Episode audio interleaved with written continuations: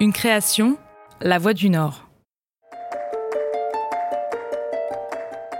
Il n'y a aucune, aucune émotion, et même quand il raconte les faits, une forme de jouissance à être arrivé à agir comme il l'entendait. On a l'impression qu'il est effectivement là, tout puissant. Il a fait ce qu'il voulait faire. Affaires sonores, le podcast des grands dossiers criminels de la région, par Elodie Rabet.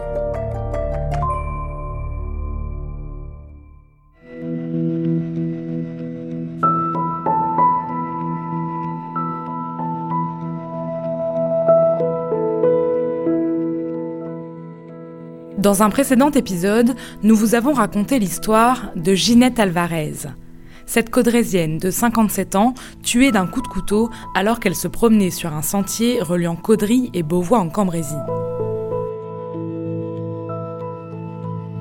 Un adolescent de 15 ans a été condamné pour ce meurtre complètement gratuit. Comment peut-on expliquer un tel comportement de la part d'un accusé si jeune? Brigitte Bonafé, psychologue, experte auprès de la Cour d'appel de Douai depuis 27 ans, a examiné l'adolescent et garde un souvenir précis de sa rencontre avec lui. C'est un adolescent qui affiche d'emblée une grande froideur, une absence de mimique et euh, qui a un regard fixe. Euh, et on sent qu'il a euh, difficulté à trouver une bonne distance entre l'interlocuteur et lui et qui va dans un premier temps avoir donné l'impression qu'il est un peu robotisé dans sa façon même euh, d'exprimer les choses avec une tonalité, enfin de manière monocorde et en détachant les syllabes de ce qu'il évoque.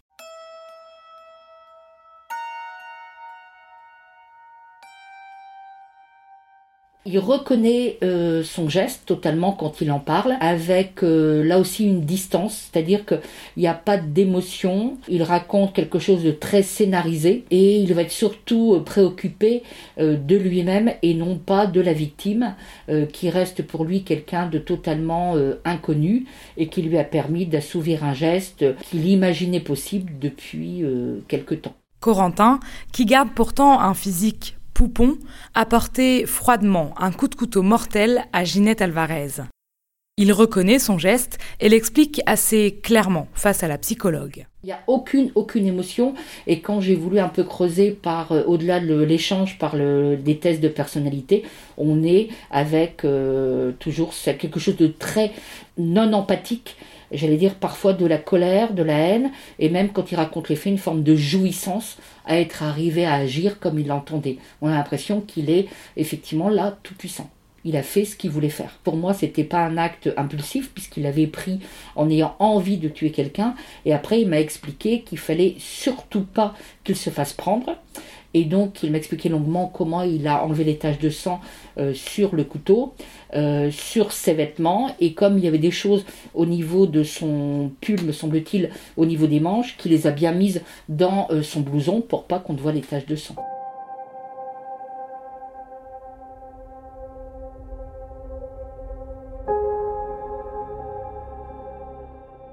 En parlant de Corentin, certains ont évoqué un profil de psychopathe, au sens médical du terme.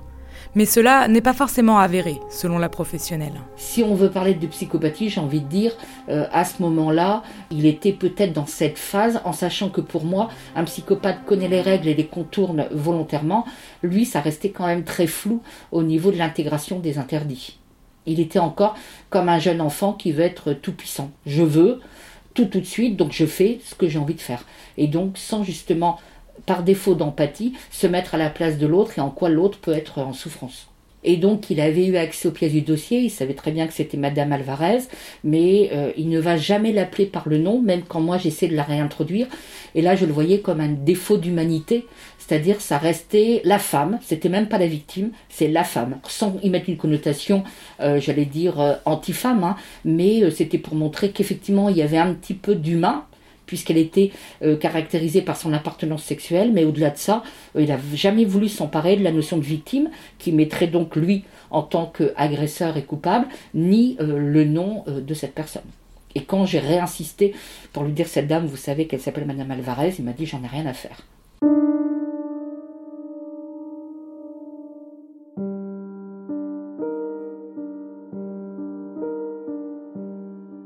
Parce que bon, j'essaie de, fouiller, est-ce que symboliquement, il lui fait penser à sa mère, enfin, au niveau de la taille, au niveau des vêtements. Là, il n'y a rien, rien. Et je pense qu'effectivement, il faut le croire quand il dit, c'est, euh, bah, il fallait qu'elle soit pas grande, euh, qu'il n'y ait personne. Et je pense qu'effectivement, enfin, quelqu'un qui est au mauvais endroit au mauvais moment. Et je pense que si ça avait pu être un, monsieur ou un enfant même, euh, je pense que ce qui lui importait, c'était que quelqu'un d'isolé et facilement maîtrisable. Comment on explique qu'on puisse passer à l'acte aussi jeune C'est euh, quand même assez rare, hein, puisque quand je le rencontre, il a 16 euh, ans et 2 mois. Hein. donc euh, on sent qu'il n'est pas tout à fait construit, mais on a quand même, et c'est pour ça que j'ai insisté sur le fait qu'il va rester identique du début à la fin, parce que l'adolescence c'est propice à l'émergence de plein de modes de fonctionnement psychique différents, de problèmes de comportement, tandis que lui va rester, euh, j'allais dire, linéaire pendant toute la rencontre, et c'est ça qui est peut-être, qui lui donne un caractère un peu exceptionnel. Sa construction familiale est également un des points d'entrée pour tenter de comprendre son comportement et ses actes. J'avais l'impression, quand je l'ai rencontré, un électron libre, euh, ou euh, quand j'essayais de le rattacher à l'humain, bah, il n'y avait rien. Pas son père, pas sa mère, Là, en maison d'arrêt, il recevait euh, des courriers de sa mère, mais effectivement, l'aberration, si c'était la réalité, c'est que sa mère lui écrivait, mais sans lui donner son adresse. Donc, en même temps, c'était un lien euh, quand même très particulier. et donc là, quand il me dit ça, je lui dis parce que vous aviez envie de lui répondre. Il me répond non je trouvais qu'il m'était en difficulté parce que moi je me disais bah tiens il va peut-être y avoir de l'émotion du sentiment et non alors non parce qu'effectivement euh, pas d'émotion non parce qu'il se disait finalement euh, bah, elle m'a toujours rejeté et euh, mais c'est quelque chose qui l'approfondit pas. C'est quelqu'un qui s'exprime de manière finalement assez laconique et quand on veut qu'il développe un peu sa pensée on n'a pas grand chose enfin j'allais dire symboliquement ça tombe comme un coup près. Il nous dit ça et puis basta on parle d'autre chose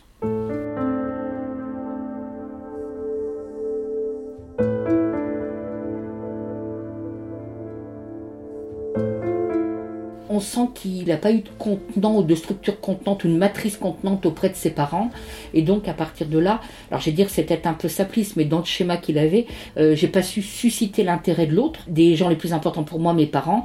Et donc, à partir de là, je n'ai pas été aimé. Donc, comment moi je peux avoir un mouvement d'empathie vis-à-vis de l'autre? Donc on a l'impression qu'il y a un défaut de regard porté sur lui, et même dans des choses les plus atroces, il aurait eu besoin que quelqu'un le voit en train, euh, en train d'agir. Mais euh, il a une mauvaise image de lui, et à partir de là, tous les autres sont euh, perçus sur le même schéma. Donc il peut les tuer sans aucun problème. Tout à fait, et donc il était même alors entre guillemets très content, voire très fier d'avoir pu ne donner qu'un coup de couteau et il donne alors là beaucoup de détails, comment il a pu transpercer d'un seul coup de couteau euh, le, dos de cette personne. Les investigations autour de la construction de cet adolescent de 15 ans ont montré qu'il regardait très souvent des images à caractère violent sur Internet. Des images qui ont pu lui donner des idées macabres. Alors ça, c'est plus Serge Tisseron, le psychanalyste, qui en parle. Euh, j'allais dire, on ne peut pas faire de manière linéaire, de dire parce que on va euh, regarder des films policiers, on va tous devenir des délinquants en puissance fort heureusement, sinon, vu euh, le nombre de films, euh, dire, on se taperait dessus les uns les autres, mais j'allais dire, il n'a pas la capacité, euh, ou il n'est pas accompagné dans une forme de mentalisation. C'est-à-dire que le réel et le virtuel, pour lui, ça ne fait qu'un. Alors, il peut intellectuellement faire la différence, mais faute d'étoffe psychique, il se prend pour le héros et il va faire comme à la télé. Et quand on mentalise, là, on va pouvoir intégrer les interdits et se dire j'aimerais bien faire ça, mais je ne vais pas le faire. Comme, euh, j'allais dire, on peut entendre euh, des mamans qui vont dire il m'énerve tellement mon enfant que j'ai envie de le passer par la fenêtre. Fort heureusement, on ne les passe pas par la fenêtre. Parce qu'il y a justement cette intégration de l'interdit, du surmoi, qui fait qu'on a le droit d'imaginer qu'on aurait une liberté à ce moment-là, mais on va euh, se restreindre et on ne va pas agir de cette manière-là. Tandis que lui, tout ça, on a l'impression que de toute façon, il était souvent livré à eux-mêmes. Et j'ai dit, la télévision, pour moi, peut être un outil pédagogique si c'est accompagné par les parents. Et là, il était en fait à recevoir, j'ai dire, de manière très brute, de l'information qu'il n'arrivait pas lui à mentaliser, qu'il n'arrivait pas à critiquer avec euh, ses pères PRS ou son père, et donc à partir de là, il l'a pris pour argent comptant et au premier degré. Et quand il passe à l'acte, il, euh, il comprend qu'il est dans la vraie vie? Oui, Tout à fait. Ça, il n'y a pas de souci. Il sait très bien que c'est quelqu'un. Alors par contre, quand je lui demande, mais est-ce qu'il savait que cette personne était décédée? Pourquoi il n'a pas appelé les secours? Et donc là, il me répond que parce que lui aurait été pris. Donc à nouveau, on a cette primauté qu'il s'accorde à lui et la victime, mais en même temps dans sa logique, n'est qu'un objet au service de euh, son pseudo-pouvoir. Donc à la limite, euh, j'allais dire, il s'en fiche de ce qu'elle peut devenir. Et le meurtre était également une manière pour cet adolescent de montrer qu'il existe. Effectivement, il avait envie d'exister, et à la limite, exister positivement, négativement, c'est pas son problème.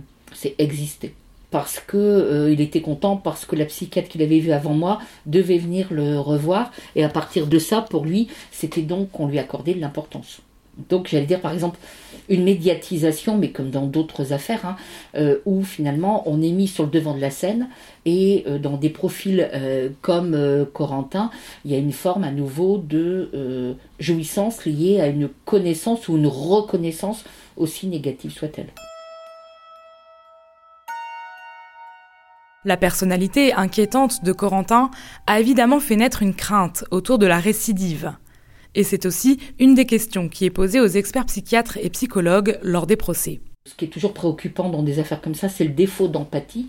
Euh, alors je vais pas dire, d'abord j'ai pas de boule de cristal qui va récidiver, mais s'il n'y a pas un travail de fond fait sur le fait que l'autre est un sujet et non pas un objet, c'est-à-dire que l'autre a le droit de s'opposer, l'autre a le droit d'avoir une existence euh, comme il l'entend, euh, on risque à nouveau qu'il puisse utiliser l'autre pour ses propres besoins. C'est même pas du désir, c'est ses propres besoins.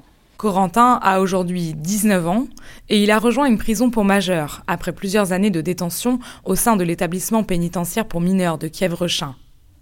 Mais alors, quel avenir se dessine pour un jeune qui a commis un meurtre à l'âge de 15 ans avant d'être condamné à 15 ans de réclusion criminelle? Moi, ce qui m'avait préoccupé chez lui, c'est qu'il n'y avait pas de honte et pas de culpabilité. Et la culpabilité, qui est souvent le, conflit entre l'interdit qu'on a bien intégré et le désir de faire quelque chose, peut nous faire en sorte qu'on s'effondre psychiquement. Et pour moi, c'est un signe positif d'évolution. Tandis que là, au moment où je rencontre, on n'était pas là-dedans. Et donc, euh, pour moi, et même la honte, parce que la honte, bah, effectivement, même si j'ai pas conscientisé, je me dis, euh, bah, les autres vont avoir une mauvaise image de moi, tandis que lui, au moment où je le rencontre, euh, c'était euh, finalement, ben, je suis content, j'ai réussi quelque chose. Donc il y a tout ce mode de fonctionnement à détricoter pour qu'il parvienne à d'abord avoir une forme de honte, ce qui n'était pas le cas, et dans un second temps une forme de culpabilité pour arriver à réhumaniser tout ce qui n'est pas lui. Et donc, il y a un sacré travail à faire, mais je pense qu'il euh, y aura sans doute besoin d'un étayage médicamenteux, quand même, pour essayer de, j'ai envie de dire artificiellement, canaliser un peu euh, euh, ses, pulsions, parce qu'il investissait pas trop la scolarité. Alors, sans être déficitaire, pour moi, il était quand même, je crois que j'avais marqué un niveau cognitif liminaire, c'est-à-dire tout ce qui est abstraction, euh, c'était un peu compliqué euh, de, maîtriser les abstractions, quelque chose qu'on utilise beaucoup quand même en thérapie. Donc il va y avoir une limite euh, de soi et au-delà de ça, la volonté ou pas de changer. Parce que finalement, les gens qui prennent à cœur leur thérapie, c'est quand ils ont pris conscience que leur comportement est nuisible pour les autres et secondairement pour eux. Tandis que lui, son comportement n'est nuisible pour personne, ni pour la victime, ni pour lui. Donc il y a quand même un sacré bout de chemin euh, à effectuer. Comme on dit, ça fait froid dans le dos des personnalités comme ça. Alors après, je ne sais pas comment il va évoluer. Et après, il y a aussi comment euh, son père et sa mère vont se comporter pendant sa détention. Est-ce que ça va être un maintien des liens? Est-ce que sa maman va réapparaître, en sachant qu'il ne faut pas non plus se leurrer, hein, parce que là maintenant il est majeur. Euh, effectivement, euh, ce qu'il n'a pas eu et ce dont il avait besoin étant tout petit, même si ses parents lui apportent quelque chose, ça ne va pas venir reconstruire sa personnalité. Donc c'est compliqué hein, quand même. Et même au niveau des projets de vie qu'il avait, souvent je leur demande en disant qu'est-ce que tu aimerais bien faire, etc. Pour lui, on avait l'impression qu'il n'y avait même pas de projection euh, dans l'avenir, même si c'est irréel. Enfin, tandis que lui, c'était euh, statique. Rien. Rien.